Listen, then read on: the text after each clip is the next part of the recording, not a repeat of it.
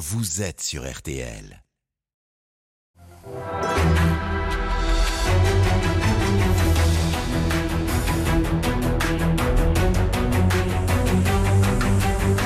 Le grand jury RTL Le Figaro LCI, Marie Mollet. Bonjour à tous, bienvenue dans ce grand jury RTL LCI Le Figaro. Bonjour Louis Alliot. Bonjour. Merci beaucoup d'être avec nous aujourd'hui. Vous êtes maire de Perpignan, vous êtes vice-président du Rassemblement national et candidat à la présidence du Rassemblement national.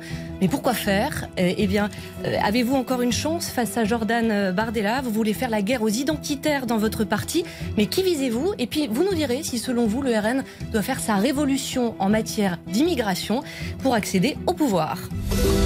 Ce grand jury est en direct. Vous pouvez euh, réagir et poser euh, vos questions à notre invité sur tous les réseaux sociaux avec le hashtag Le Grand Jury. Marie-Pierre Haddad, bonjour. Bonjour. C'est vous qui interviendrez à tout moment pour nous faire part des questions, des réactions euh, sur les réseaux sociaux avec cette alerte.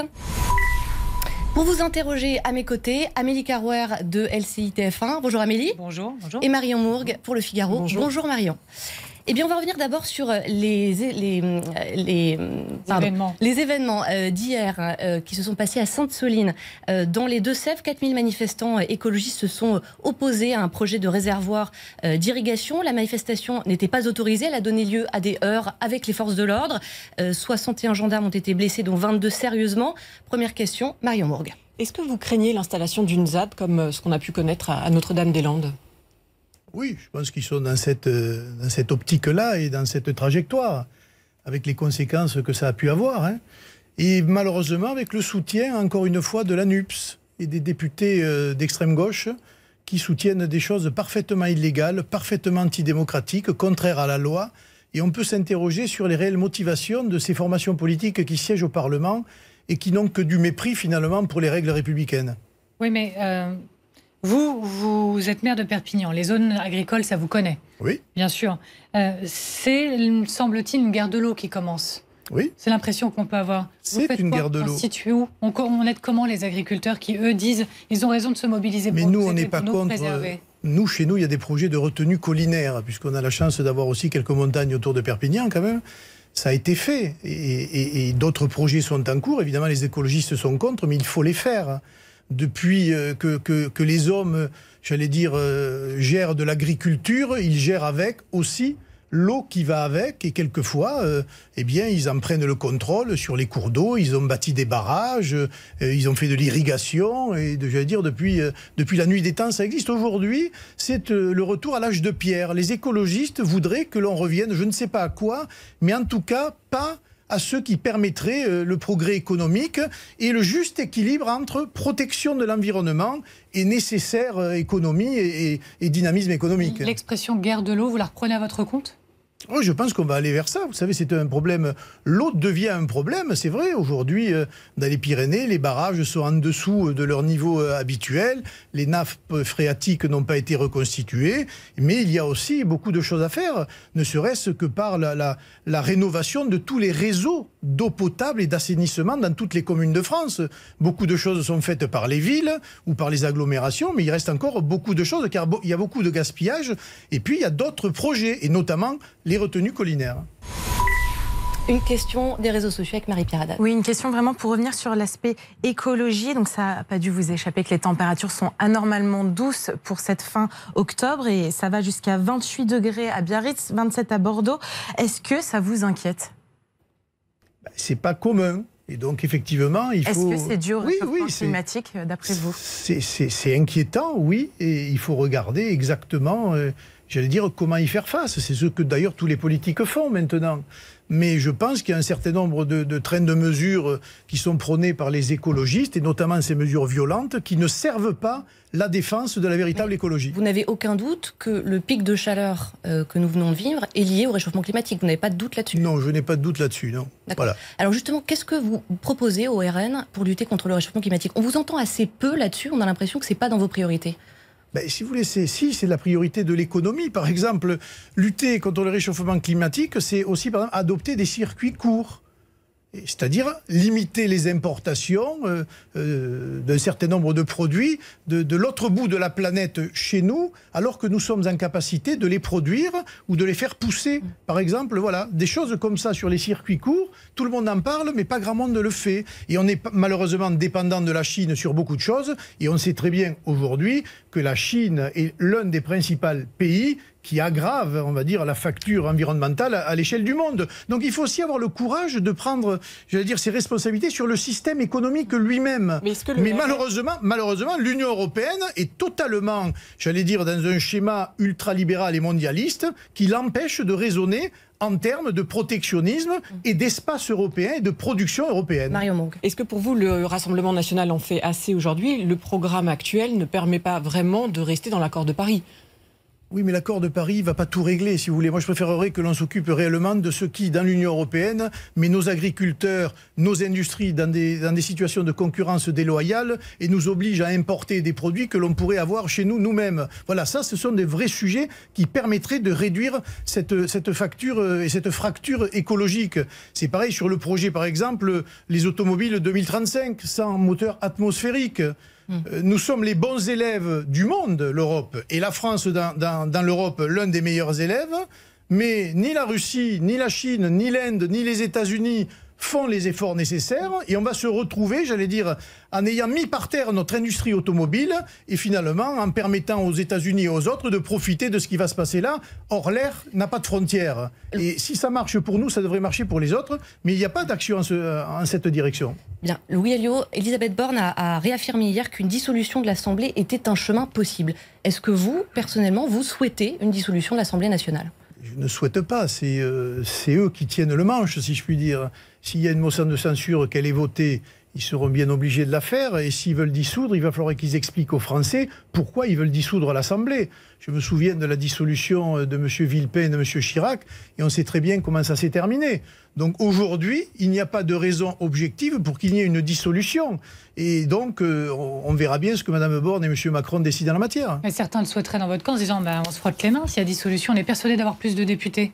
Oui, mais ça, ok, mais moi je préfère la stabilité dans les régimes politiques. Voilà. Donc, et on ne sait jamais ce que vote le peuple dans des élections euh, comme cela, y compris en matière de dissolution. Je pense qu'aujourd'hui, effectivement, nous aurions- redoutez une dissolution. nous aurions, je ne redoute pas, mais je dis que ce ne serait pas bon, à moins d'un an de, de l'élection euh, législative, qu'il y ait aujourd'hui une, une dissolution. Mais elle peut venir, et, et très certainement, elle viendra. Et là, en revanche, il faut que le Rassemblement national soit prêt, parce qu'il aura beaucoup plus de députés qu'il n'a eu au mois de juin euh, cette année. Mais Louis Alliot, quand vous voyez votre parti qui signe la motion de censure de la NUPES, est-ce que vous auriez fait la même chose ou est-ce que finalement c'est une stratégie dangereuse? Non, j'aurais fait la même chose. Je pense que ce gouvernement et la politique gouvernementale, elle est critiquable et que sur une motion de censure, quelle qu'elle soit, nous nous devions de la voter. Je remarque simplement que nos adversaires de gauche, quand on a déposé la nôtre, ne l'ont pas votée pour des considérations purement politiciennes et idéologiques. Donc quand vous dites quelle qu'elle soit, ça ne vous dérange pas d'être associé aux insoumis? On n'est pas associé, euh, non, on est associé à une motion de censure, hein, qu'elle vienne des insoumis ou pas. Mais vous savez, dans les assemblées délibératives en France, dans les conseils régionaux, les conseils départementaux ou même les mairies, il nous arrive de voter avec, euh, avec la France insoumise, avec le Parti socialiste ou même avec les LR, parce que tout n'est pas à jeter dans l'ensemble des formations politiques. Vous savez, il faut être aussi pragmatique en politique et pas idéologique. Ça conduit à, la ruine et il faut le dire à la fracture. Une question réseaux sociaux, Marie-Pierre Haddad. Oui, une interpellation euh, de la part de Bruno Le Maire qui cette semaine a partagé sur Twitter un mème, vous savez, une image qui devient virale sur les réseaux sociaux. Euh, C'est une image où on voit deux super-héros, deux Spider-Man qui se ressemblent en tout point, qui se font face mais qui se dénoncent. Et pour lui, bah, c'est ça le Rassemblement national et la NUPES. Est-ce qu'il y a des points communs entre vous et la France insoumise? Est-ce qu'on peut dire le RN et la FI, c'est le même combat en fait? Non, c'est pas du tout le même combat, puisque d'ailleurs la France insoumise refuse même de voter ou d'être associée à nous. C'est pas du tout le même combat. La vérité, c'est que côté, vous, la vérité, c'est que nous, associé défendons les classes populaires et les classes moyennes, et que Marine Le Pen et les candidats du Rassemblement national ont été élus par ces classes populaires et ces classes moyennes. La France insoumise, elle est un, autre vote, j'allais dire, de gens de classe supérieurs, quelquefois des privilégiés, et donc il y a une fracture à la fois sociale entre ces deux électorats et aussi une fracture identitaire. On voit bien que la France insoumise notamment est totalement, euh, j'allais dire, dans l'islamo-gauchisme et la défense à outrance de l'immigration incontrôlée, alors que précisément sur ce sujet, nous sommes beaucoup plus, j'allais dire, euh, euh, en, en phase avec notre électorat qui ne veut plus d'immigration et qui veut défendre une certaine, j'allais dire, identité de la France. Marion Morgue. Mais vous avez dit, Louis Alliot, qu'il fallait être pragmatique. Ça veut dire que dans le futur, dans les semaines prochaines, vous ne vous interdisez pas au Rassemblement national de recommencer à signer des textes avec la NUPES, avec la France Insoumise. Mais des motions de censure, des Uniquement textes. des motions de mais censure. sur Quand des, vous dites les, sur des textes dans les conseils municipaux, par on exemple. s'est- On s'est entendu sur des, sur des amendements. Il y a eu des votes avec, euh, avec euh, certains élus de la NUPES. stratégie. Ou même, mais non, ça ne gêne pas. Mais vous savez, les Français, ils ne sont pas dans des cases. Et quand vous discutez avec eux, ce qu'ils veulent, c'est qu'on change leur quotidien. Et ce quotidien, il peut venir de propositions qui viennent de la droite ou de la gauche. Et à charge pour les partis politiques que nous sommes, eh bien, de voter les textes qui sont en adéquation avec leurs attentes. Alors Louis, on va prendre un exemple concret, la réforme des retraites. Est-ce que vous pourriez vous allier avec la NUP contre la réforme des Mais il retraites n'est On pas rappelle question de s'allier avec la NUPS, puisque nous défendrons notre propre projet. Vous l'avez vu à la présidentielle euh, avec Marine Le Pen, on l'a redit aux élections législatives, et on continuera à le redire. On défendra notre projet, donc- qui n'est pas le même que celui euh, de, de- de la NUPS. En revanche, sur la dénonciation du projet du gouvernement, très certainement, il y aura des oppositions multiples, c'est-à-dire des oppositions de gauche et des oppositions de droite. Mais Emmanuel Macron, on le rappelle, a réaffirmé cette semaine sa volonté de repousser l'âge légal à 64 ou 65 ans d'ici 2031. Vous appelleriez quoi À manifester, à descendre dans la rue? Ce serait quoi votre contestation rue- contre cette, cette, euh, réforme? Je ne pense pas que la rue change quoi que ce soit. Ce sont les élections qui changent. Voilà. En revanche, le Parlement va être amené à se prononcer et à ce moment-là, on verra qui vote quoi. Nous, on a déjà dit, on ne votera pas en l'état les, propositions euh, du gouvernement sur une retraite à, à 65 ans. Je suppose que la gauche fera pareil. On verra si les LR viennent au soutien de M. Macron et si elles sauvent ce système-là à tout risque pour eux, parce que je peux vous dire, pour moi, voir à Perpignan les réactions que suscite déjà dans les discussions la retraite à 65 ans, je peux vous dire que ça va pas être facile à, à maintenir ce système-là. Qu'est-ce que c'est Si vous n'appelez pas à manifester, quelle est votre marge de manœuvre? On fait de la juste- politique. Dans les, dans les institutions, il y a un Parlement, et ce Parlement, il est fait pour voter des lois, pour les dénoncer. Mais euh, moi, ça fait 30 ans que je vois la gauche dans la rue dénoncer un certain nombre de choses, des syndicats dans la rue lutter, paraît-il, contre la désindustrialisation, et en 30 ans, ils ont sauvé combien d'emplois? Voilà, dans ma propre région, la majorité des industries du textile, de l'aluminium ou du reste a déserté ou a été délocalisée. Ils ont servi à quoi ces gens-là? À rien. Et les gens d'ailleurs qui ont voté à gauche pendant des décennies, aujourd'hui, eh bien, ils votent pour le Rassemblement national et les candidats. Exemple l'Aude, département socialiste, j'allais dire historique, qui a basculé aux dernières élections législatives en envoyant trois députés du Rassemblement national à l'Assemblée. Louis Alliot, l'inflation euh, de la France est la plus basse de la zone euro. Est-ce que vous dites, bien joué Emmanuel Macron, il faut quand même mettre ça à son crédit Non, parce que l'inflation, elle est là. hein. Alors, je ne sais pas si c'est la plus basse, je ne sais pas, je ne connais pas les chiffres que vous avez, mais elle commence à être inquiétante. 6,2% cette Oui. contre 10,1% Oui, dans la zone euro. pour le portefeuille de nos compatriotes, parce que l'inflation, elle touche les plus modestes. C'est l'énergie, c'est l'alimentation, et là encore, on ne prend pas les mesures que nous prenons depuis l'élection présidentielle, à savoir la baisse de la TVA, et la TVA à taux zéro pour le- le- une centaine de produits de base qui permettraient aux foyers les plus modestes de vivre, j'allais dire, dignement. Marion Bourg. Mais face à cette crise, le gouvernement a débloqué un certain nombre d'aides et de chèques. Euh, Est-ce que vous dites qu'il faut aller plus loin, par exemple réfléchir sur une hausse des salaires? Est-ce que pour vous c'est une piste de, de travail? Oui, c'est une piste de travail. On a proposé l'augmentation de 10% sans, j'allais dire, euh, sans charge sociale. Même si Emmanuel Macron l'a retoqué. Donc pour vous, il faut continuer Oui, à mais de toute sur façon, il a tout retoqué. Dans le dernier plan euh, euh, des- des- de finances, de finances publiques, euh, il, il a retoqué tout ce que les oppositions ont proposé.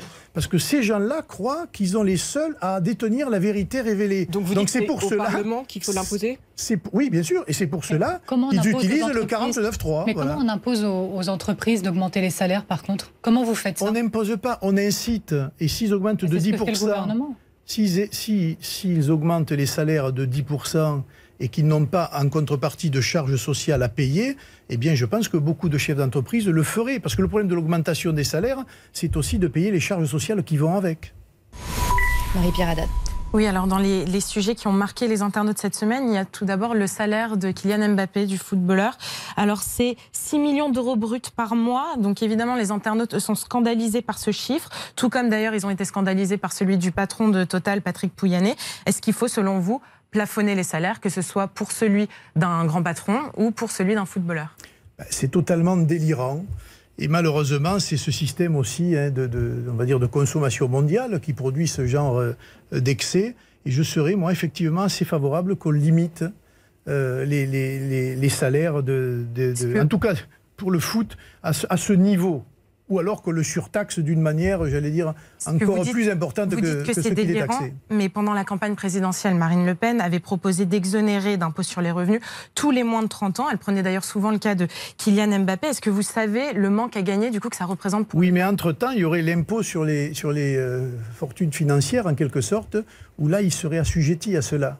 Ah, donc, c'était sur les, pour les moins de 30 ans, c'était ceux qui montent leur entreprise mm. et j'allais dire et qui vivront. Exactement, mais évidemment, quand on est au niveau de M. Mbappé, ça tombe évidemment sous un autre impôt et notamment celui euh, de la fortune financière. Vous dites qu'il n'échapperait pas à l'impôt de toute façon Non.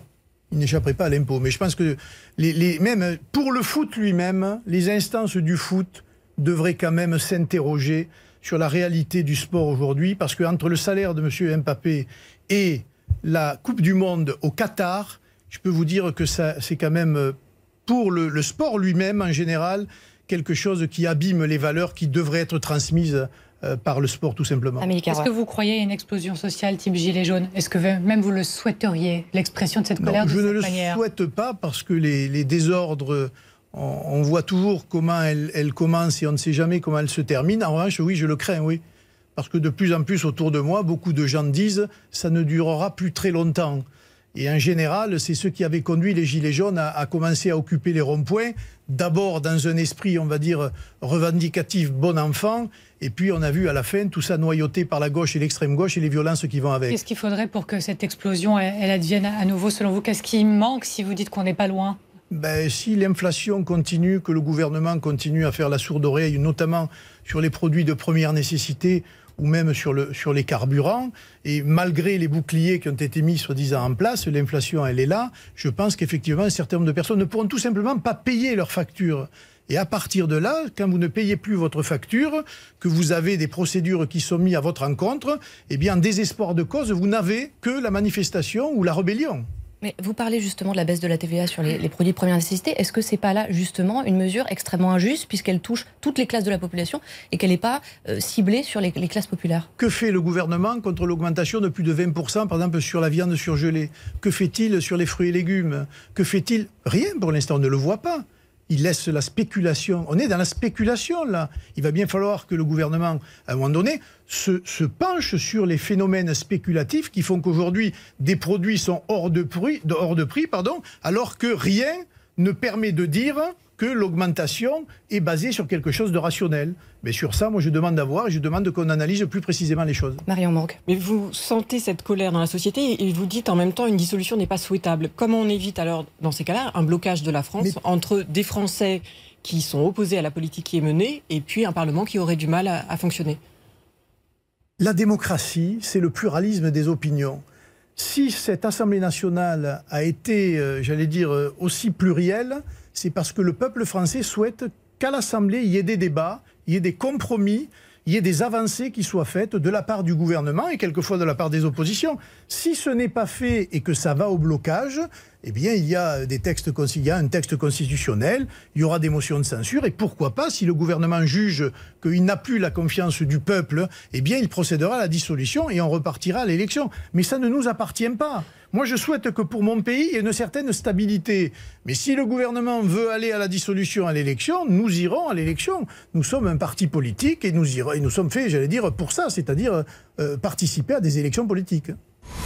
Une question sur les réseaux sociaux, Marie-Pierre Prendre un, exemple très concret sur l'essence et le carburant. Euh, Emmanuel Macron a a confirmé qu'il y aurait une aide pour les gros rouleurs, donc ceux qui sont obligés de se servir. Alors, comment on, contrôle le gros rouleur ben voilà, Ceux qui sont obligés de se servir de leur voiture pour aller travailler.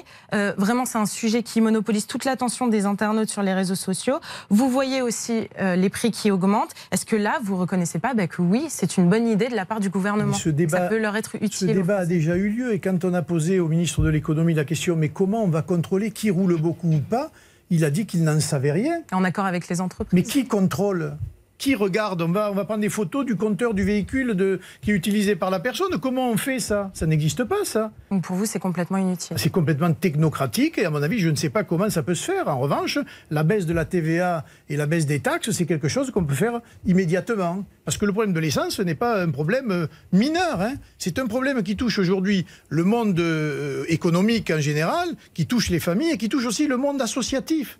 Par exemple, les clubs de sport aujourd'hui, amateurs, qui euh, louent euh, des minibus pour apporter leurs gamins à des compétitions départementales, eh bien aujourd'hui sont freinés aussi par le prix des carburants. Et vers qui se tournent? Ben, Vers les familles et les collectivités. Et les collectivités, elles sont déjà étranglées par un certain nombre de mesures gouvernementales qui ont été prises. Et donc je vous dis que là aussi, on va vers des problématiques qui euh, seront génératrices de conflits avec l'État.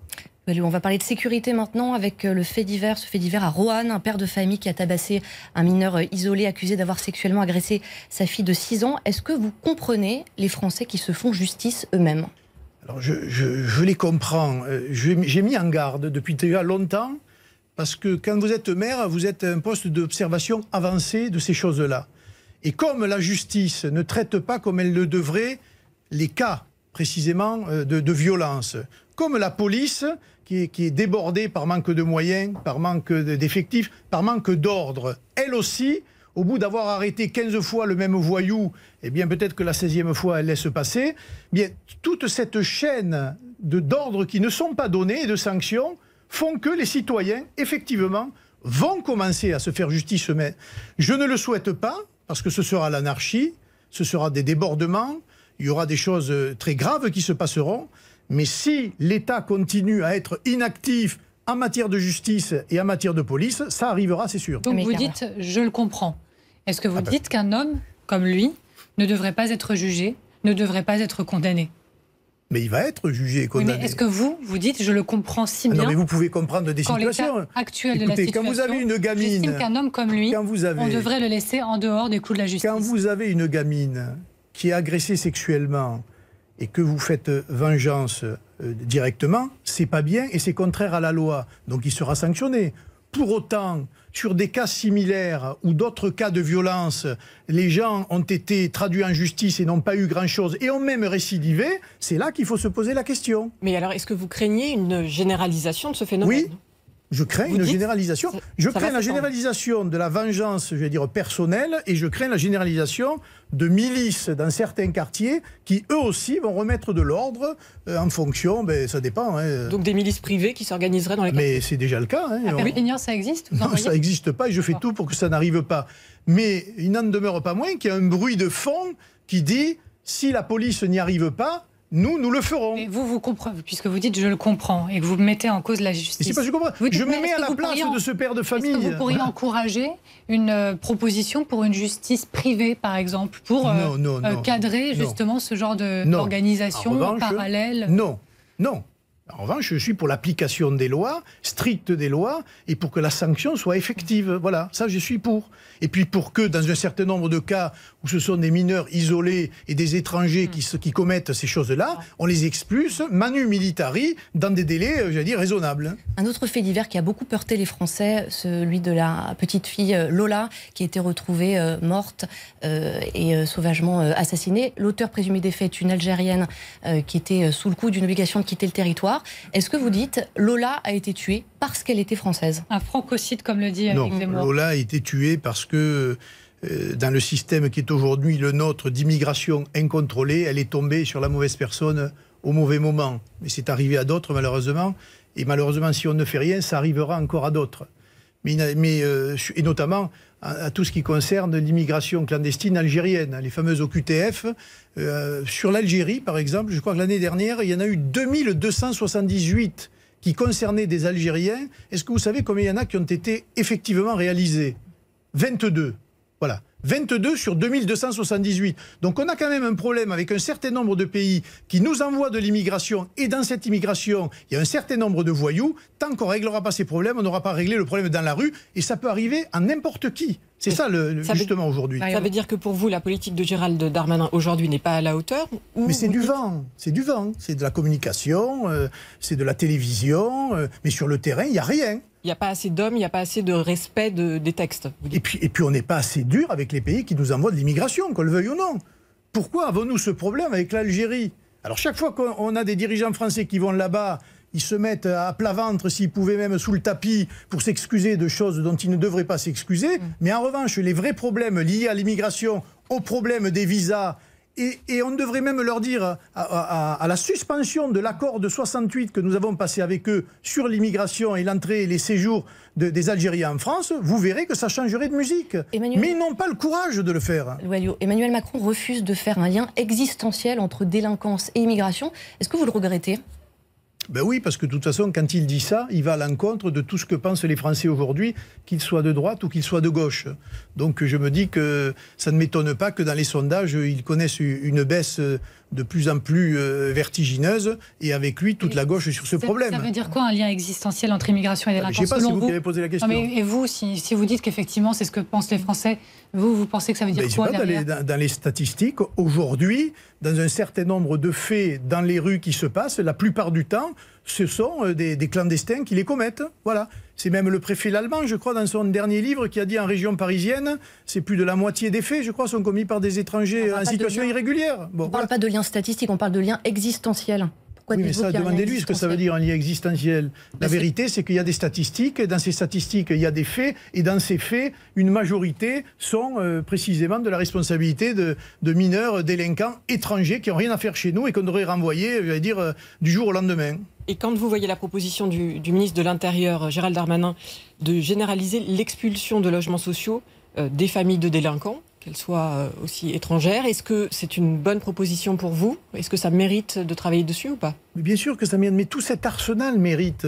Mais je veux dire, ça fait, ça fait quand même un moment qu'ils sont au pouvoir, tous ces gens-là. Lui avec la droite, puis avec M. Macron, ils ont fait quoi pendant des dizaines d'années Ils ont laissé pourrir une situation qui est en train de nous exploser à la figure. Et aujourd'hui, quand on voit M. Darmanin, il a été incapable, incapable hein, d'expulser un imam euh, qui s'était réfugié en Belgique et de le trouver d'ailleurs, etc., dans une, dans une opération rocambolesque, les Français n'ont plus confiance. Voilà. Quand M. Darmanin parle, hmm. les Français rient jaune, hein, il faut quand même le dire. Et vous pourriez soutenir une telle proposition, donc. Et d'ailleurs, il y a un projet de loi immigration qui est déjà en discussion. Euh, l'année prochaine à l'Assemblée, est-ce que le Rassemblement national doit travailler avec le gouvernement sur ce texte? Mais oui, mais on fera nos propres propositions. Et je peux vous dire, nous, on est confrontés à cela tous les jours, de logements occupés par des familles de délinquants. Et malheureusement, on n'a pas les moyens ni de les, de, les expulser de ces logements, ni l'État de les expulser à leur pays d'origine. émission, vous disiez qu'il faut être constructif. S'il y a des propositions de gauche ou de droite, il faut savoir les regarder quand elles sont bonnes. Donc s'il y a des propositions qui sont bonnes dans le projet de loi immigration, vous pourriez soutenir, voter ce projet. Mais le Parlement, ça marche comme ça. le gouvernement propose et nous, on amende et on propose nos propres solutions. Si nos solutions, j'allais dire, se retrouvent dans un texte qui est proposé par le gouvernement, pourquoi pas Ça ne gênerait pas. On marque une pause et on se retrouve dans un instant pour la deuxième partie de votre grand jury.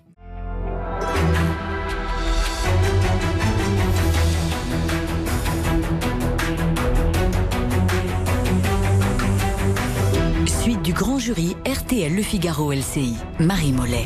Louis Alliot est notre invité, maire de, Perpignan, candidat à la présidence du Rassemblement national.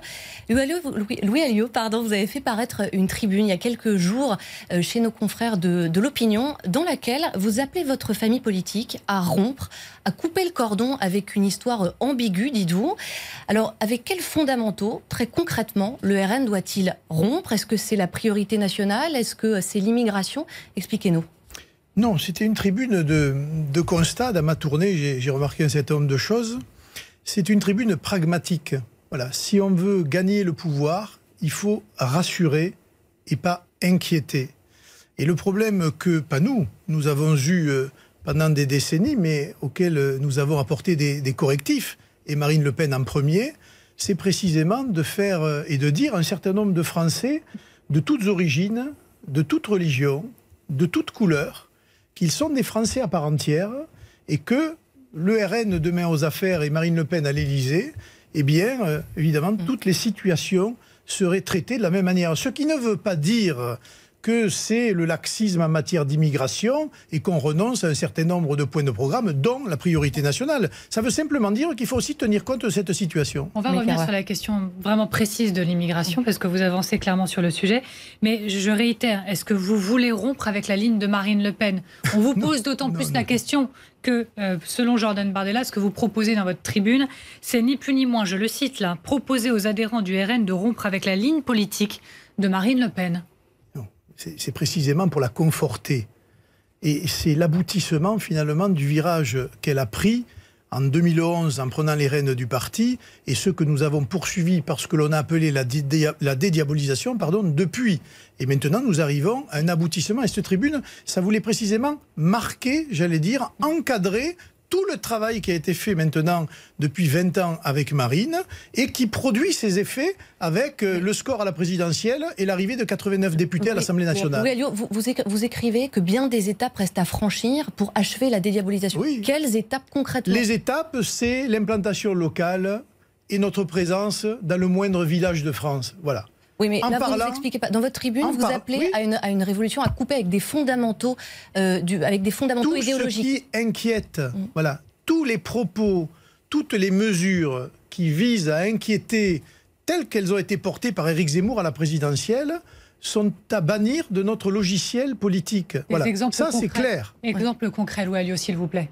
Bah, et tout ce que Éric Zemmour, a, dans sa campagne électorale présidentielle, a pu dire euh, de formules euh, à l'emporte-pièce, provocatrices, etc., ce n'est pas, dire, ce n'est pas destiné à mm. être euh, en adéquation avec ce que nous pensons. Je pense que nous avons, nous, au Rassemblement national, un logiciel à nous-mêmes. Que ce, que ce logiciel, il a été bâti, comme je vous le dis, depuis 20 ans, au fur et à mesure, et qu'aujourd'hui, on arrive finalement à, à, obtenir et accueillir les fruits de ce travail-là. Et il ne faut surtout pas, surtout pas pardon, tomber dans le piège euh, qu'une certaine partie de la droite voudrait, voudrait nous voir franchir. Mais vous dites que cette tribune est faite pour rassurer. Comment vous comprenez alors les mots de Jordan Bardella qui, dans ce, matin dans le JDD, juge que cette tribune que vous avez écrite est pleine d'amertume, de rancœur? Ah, Je ne sais pas s'il a dit ça, mais s'il a dit ça, c'est une faute. Mais je ne crois pas que ce soit lui qui ait dit ça. Qu'il ait des deuxièmes couteaux qu'il ait dit, ça je veux bien le croire. Mais non, il est cité, il est cité. Mais euh, peut-être pas lui quand même. Parce que c'est pas une faute. L'article est assez clair sur ce point. Mm. Ah ben écoutez, ben alors c'est une faute, parce que c'est pas le cas. Cette tribune, elle, s'adressait plutôt aux troupes d'Éric Zemmour et Éric Zemmour lui-même, plutôt qu'à notre propre formation politique. Mais dans tous les cas de figure... Vous dites entre vous deux, il n'y aurait pas de, figure, de, de, point de La ligne qui gagne, c'est la ligne de Marine et qui a été tracée et toute entreprise qui, viserait à droitiser cette ligne-là ou à s'extrémiser sur un certain nombre de problèmes, je pense serait vouée mmh. à l'échec. Ça, c'est ma conviction profonde. C'est celle qui m'a permis de gagner à Perpignan et c'est celle qui a permis à nos maires de l'emporter dans chacune de leurs mairies. Vous pensez que Jordan Bardella se rapproche de ce que vous venez de souligner qui mènerait à l'échec? Est-ce que vous estimez que sa politique sa ligne mènerait à cet échec. Il serait trop proche de Éric Zemmour, par. Il n'y a qu'une ligne pour l'instant au Rassemblement national, c'est celle qui est portée par Marine Le Pen. Sur Éric Zemmour, elle a été très claire. Mais elle a... Non mais écoutez-moi, elle a été très vous claire. de Jordan Bardella et de la ligne de Jordan Bardella Estimez-vous qu'elle est trop proche d'Éric Zemmour et qu'elle mènerait le parti dans le mur? Monsieur Bardella suit la ligne de Marine et pas une autre. Donc pour l'instant, il n'a pas dit qu'il se sentait des affinités avec Éric Zemmour. Je crois qu'il a même dit le contraire récemment. Donc c'est pas un procès que je vais lui faire. En revanche, je sais très bien qu'il y a à la marge et à la périphérie du Rassemblement national des gens qui pousseraient à cette union des droites qui se résumerait à une alliance entre le Rassemblement national, Zemmour et quelques autres identitaires et qui serait, je pense, de mon point de vue, vouée à l'échec. Donc pour vous, l'union des droites n'est pas à suivre comme stratégie politique Alors l'union des droites, non. De quelle droite on parle? Est-ce qu'on parle... Que travailler par exemple avec les Républicains peut être pour vous utile dans les prochains mois? Mais ça peut se faire, mais au cas par cas, et ça ne peut se faire aujourd'hui qu'au niveau local. Euh, à Perpignan, dans mon équipe, j'ai des anciens RPR, des anciens UDF et, des personnalités comme ça qui venaient d'horizon. Et on a réussi à bâtir le projet et on gère la, ville ensemble. Et aujourd'hui, certains d'ailleurs ont franchi, j'allais dire, le pas et sont au Rassemblement national. Mais les états-majors, eux, On ne peut pas faire d'accord avec eux parce que l'électorat n'en veut pas de toute façon. En revanche, ils veulent du pragmatisme et localement. Moi, je parle toujours localement. Je pense, oui, qu'il y a des alliances à faire. Voilà.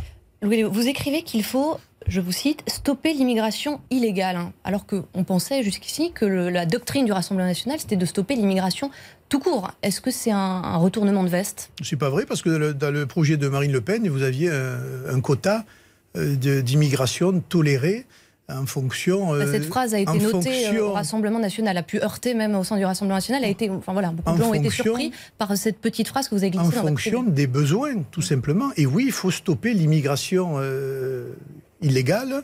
Et oui, il faut renvoyer chez eux un certain nombre de personnes qui n'ont rien à faire chez nous. L'immigration, c'est encore une priorité, euh, selon vous? C'est la priorité, selon vous, du Rassemblement national? C'est l'une des priorités. Est-ce que c'est la priorité? Mais c'est un acquis. C'est là où on se trompe quelquefois.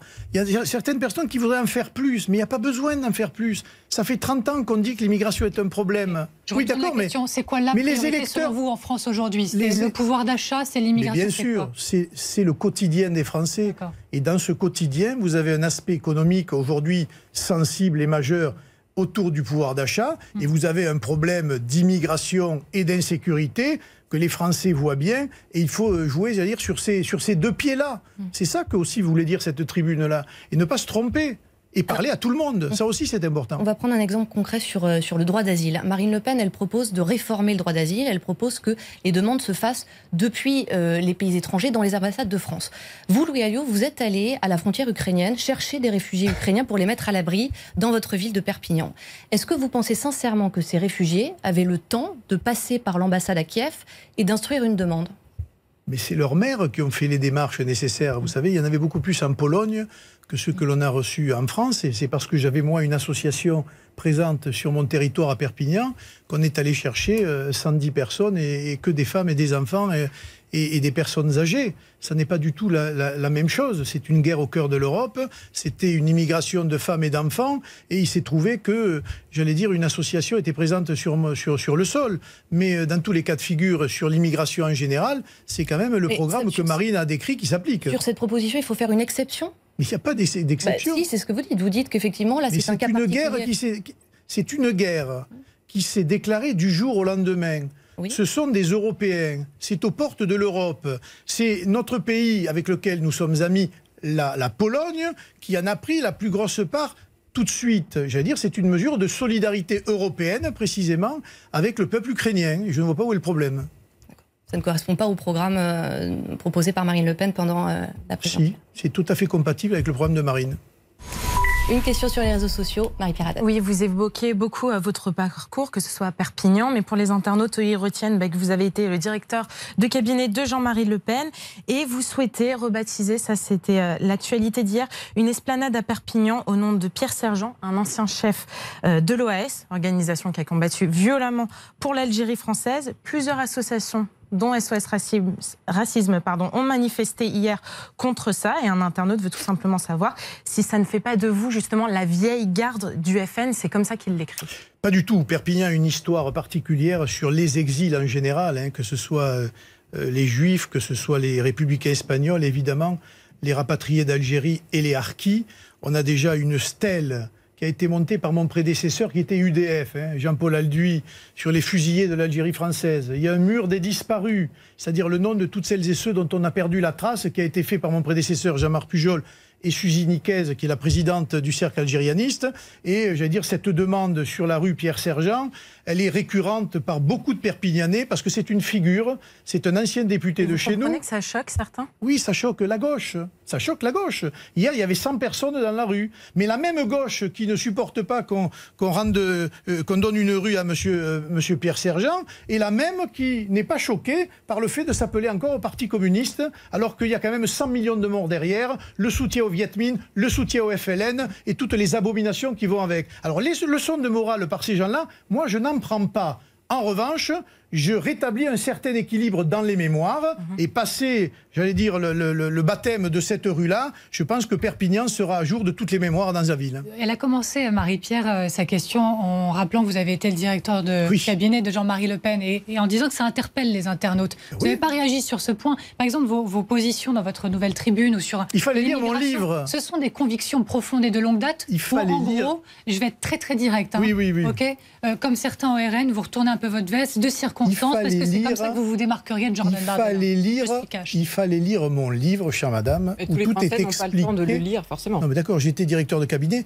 mais c'est grâce aussi à ça qu'on a pris le virage qu'on a pris dans ce mouvement politique, et notamment avec Marine. Parce que, je veux dire, la trame de ce que l'on vit aujourd'hui a été posée il y a déjà longtemps, y compris quand j'ai pris ma première carte au, Rassemblement Nation- au Front National de l'époque, au Rassemblement National, où tout le monde pensait peu ou prou comme nous. Le seul sujet qu'il y avait euh, au, Front National, c'était la suspicion d'antisémitisme. Mais sur l'immigration, sur l'islamisme radical, sur le, commu- le communautarisme, il n'y a jamais eu d'ambiguïté. Ce sont toujours les mêmes idées euh, qui sont les nôtres et le programme qui s'adapte à la situation du moment. Mais sur le fond, ça reste évidemment la même chose. La lutte contre l'immigration est évidemment, j'allais dire, un des marqueurs de notre famille politique. Marion Morgue. Alors, un des marqueurs pour le coup de cette présidentielle, c'est le thème du grand remplacement qu'Éric Zemmour a mis dans cette campagne. Vous dites toujours dans cette tribune, le thème du grand remplacement mène à la violence aveugle. Alors, est-ce que pour vous, c'est une thèse, c'est une théorie raciste?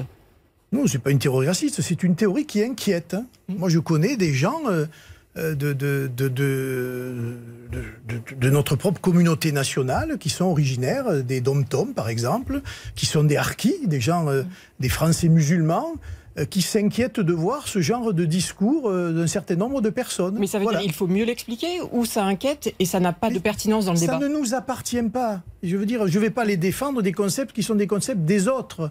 On a notre programme, on a notre logique, on a les antécédents là-dessus. On n'a pas attendu euh, ni M. Zemmour ni un certain nombre d'autres personnes pour pointer les dangers que représente une immigration incontrôlée sur notre territoire. Mais- Donc en fait, je ne l'utilise pas moi parce que je ne veux pas faire de publicité à ces personnes-là et que je pense que par une politique aujourd'hui euh, gouvernementale ferme, eh bien, on pourrait réguler l'immigration et on pourrait petit à petit lutter contre le communautarisme et mettre fin à un certain nombre d'entreprises étrangères sur notre sol qui portent l'islamisme radical comme modèle de société. Voilà ce que je dis. Quand vous écrivez que cela mène à que le grand remplacement Ça peut mener, mène oui. à des violences avec des violences contre qui je ne souhaite pas la guerre civile, Non, moi, mais des en violences France. contre qui Voilà. Contre des étrangers, pour être clair, ça, mène à des violences contre des Je étrangers. ne souhaite pas la guerre civile.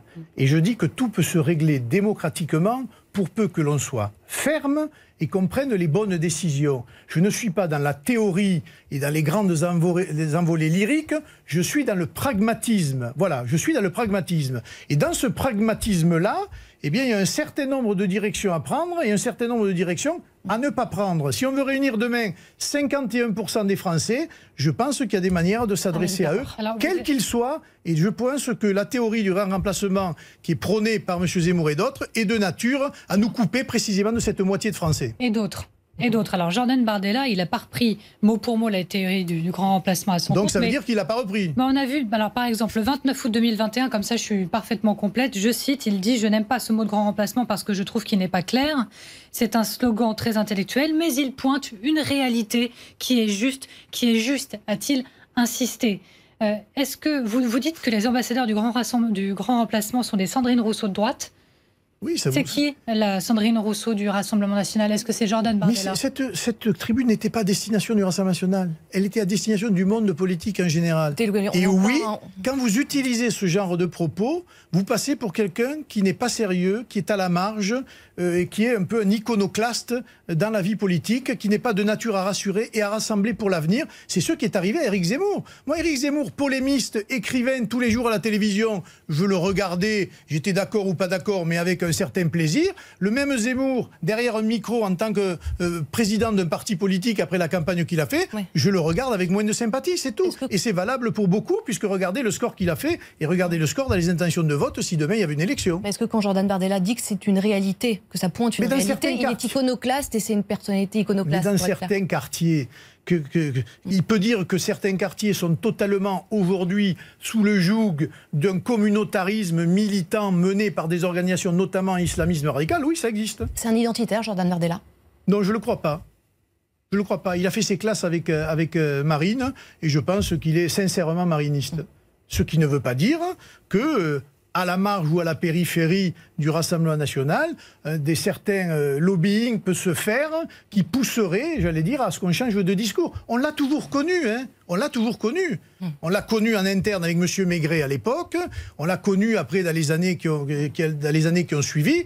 Et je veux dire, c'est un éternel recommencement que de maintenir une ligne et de s'y tenir. Alors vos adhérents euh, votent en ce moment pour donc élire euh, le président du Rassemblement national. Les résultats seront connus samedi prochain.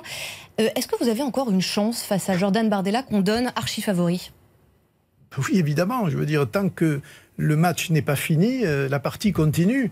Il reste une semaine de vote. euh, il y a encore beaucoup de gens qui n'ont pas voté, qui vont le faire.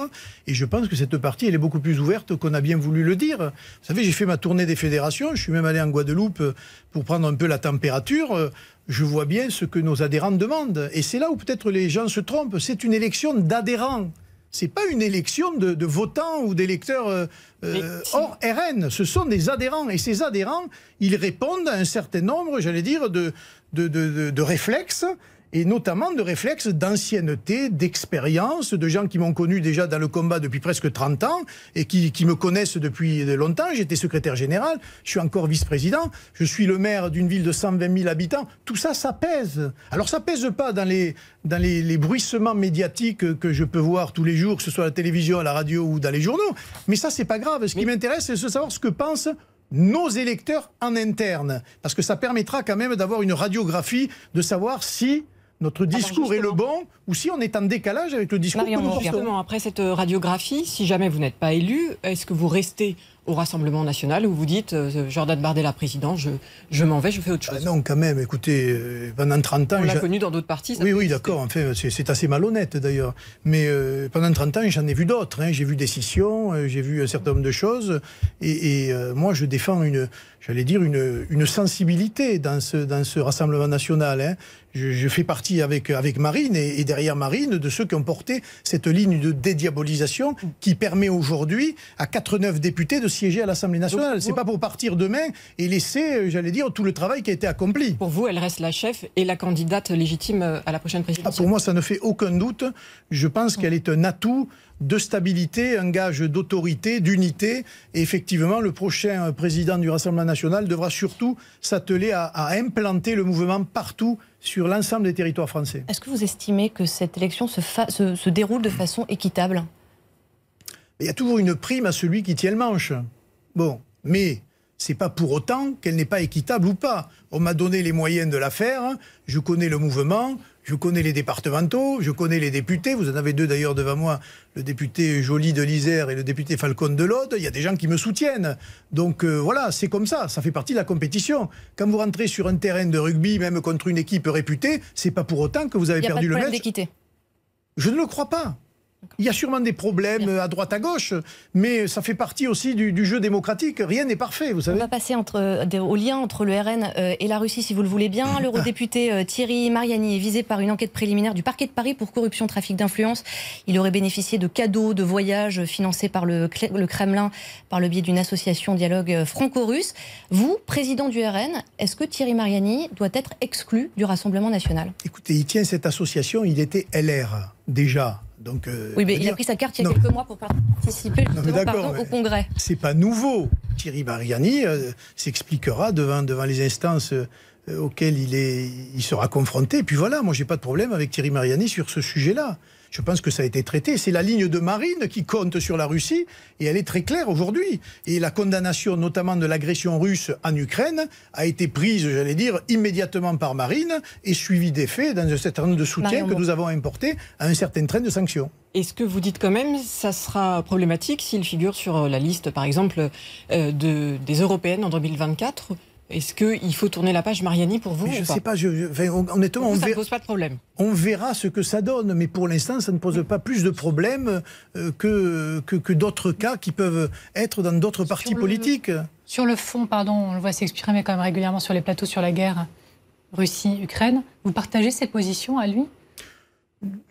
Non, euh, certaines fois, je pense qu'il défend. euh, ben, c'est un pays qu'il connaît mieux que moi d'abord, et, euh, et il a sa vision à lui. Moi, je pense que dans l'affaire ukrainienne, euh, il faut d'abord, il faut d'abord euh, se mettre au soutien des populations qui subissent cette agression. En revanche, on peut aussi dire, comme il le dit, que la France n'est pas, euh, j'allais dire, obligée d'aller armer l'Ukraine et s'engager dans ce conflit plus qu'elle ne l'est aujourd'hui, de faire très attention à cet équilibre-là. En revanche, sur la Russie, effectivement, il y a, j'allais dire, beaucoup de critiques qui doivent être portées. Et je pense que de toute façon, dans tous les cas, quels que soient les discours des uns ou des autres, ça passera par une négociation entre l'Ukraine, la Russie et un certain nombre de partenaires. Je pense à la Turquie, évidemment à la Chine et, aux États-Unis. Et ça, nous n'y couperons pas. Et malheureusement, dans ce jeu des alliances, la France, elle pèse très peu. Et ça aussi, c'est à noter que la diplomatie française n'est plus du tout aussi puissante qu'elle ne l'a été. Oui, on reçoit énormément d'interpellations euh, sur Twitter concernant l'enquête de complément d'enquête qui établit qu'il y a effectivement des liens entre le Rassemblement national et la Russie. Je vous cite la question d'Anthony qui veut savoir si vous avez regardé du coup cette enquête et spécialement ce que vous pensez de l'extrait où on voit le conseiller de Marine Le Pen, Philippe Olivier, s'être rendu en Russie sur invitation d'un oligarque russe et après le remercier par mail en lui disant, je le cite, nous allons maintenant travailler de notre côté à donner à ces développements toute la cause dont ils ont besoin. Est-ce que, oui ou non, il y a un lien? Est-ce que ce n'est pas dangereux? Je ne, je ne, sais pas. J'ai lu l'article du journal du dimanche, je crois, la semaine dernière. Je n'ai pas vu complément d'enquête, mais vous avez qu'à inviter Philippe Olivier, il vous dira ce qu'il en est. mais vous allez prendre la tête du Rassemblement national. Mais je, poserai la question. C'est le parti que vous allez mais souhaiter représenter. Je poserai la question pour savoir. Mais là, il agissait en tant que parlementaire européen par rapport à des instances européennes, pas par rapport aux partis politiques. Donc là, vous posez parce pas que, parce que Marine, Marine, Le Pen, sur ça, a été très claire. Et donc, je ne pense pas que ce sont ses affaires à lui, mais elles ne concernent pas le parti politique RN. Voilà. C'est aujourd'hui, euh, le second tour des élections présidentielles au Brésil. Est-ce que vous souhaitez la réaction du populiste Jair Bolsonaro euh, ou pas? Ou est-ce que vous préférez Lula? Écoutez, je regarde ça en observateur euh, européen d'une campagne, j'allais dire, assez musclée des deux candidats et euh, on verra bien le résultat. Mais je ne m'engagerai pas ni sur l'un ni sur l'autre. Vous n'avez pas de préférence? Si, j'ai une préférence pour M. Bolsonaro, mais c'est vrai qu'il est un personnage, un personnage un peu fantasque comme l'était euh, Donald Trump à sa manière. Et donc, euh, je ne suis pas non plus obligé de m'engager à 100% pour lui. Je regarde ça avec une certaine distance. Mais il se trouve que j'ai la famille au Brésil et, et que cette campagne, elle a quand même été pas facile ni pour les uns ni pour les autres. Et j'espère que après ces élections, le Brésil retrouvera une certaine stabilité. Question rapide euh, sur Twitter. Elon Musk qui a racheté Twitter pour 44 milliards d'euros. Euh, est-ce que vous saluez le retour probable de Donald Trump sur Twitter? Je salue le retour de la liberté du petit oiseau, oui et qu'on arrête de, censurer Pierre, Paul ou Jacques, sauf si effectivement les propos sont racistes, euh, etc. Mais euh, je trouve qu'il y a eu une ligne de censure par rapport à un certain nombre de discours, notamment pendant le Covid, qui, euh, qui laisse quand même à penser qu'une certaine censure s'exerçait sur ce réseau. Et je pense que M. Musk, mais on verra, vous savez, il l'a dit, maintenant est-ce qu'il le fera? Quant à M. Trump, je crois qu'il a émis l'hypothèse qu'il ne voulait pas passer par le réseau Twitter et qu'il développait son propre réseau. Donc vous savez, là aussi, hein, je suis un spectateur plus qu'un acteur. C'est à M. Musk et à M. Trump de voir euh, quelle est la, meilleure euh, stratégie possible. C'est la fin de ce grand jury. Merci euh, de l'avoir suivi. Merci Louis Alliot. Bon dimanche à tous et à la semaine prochaine.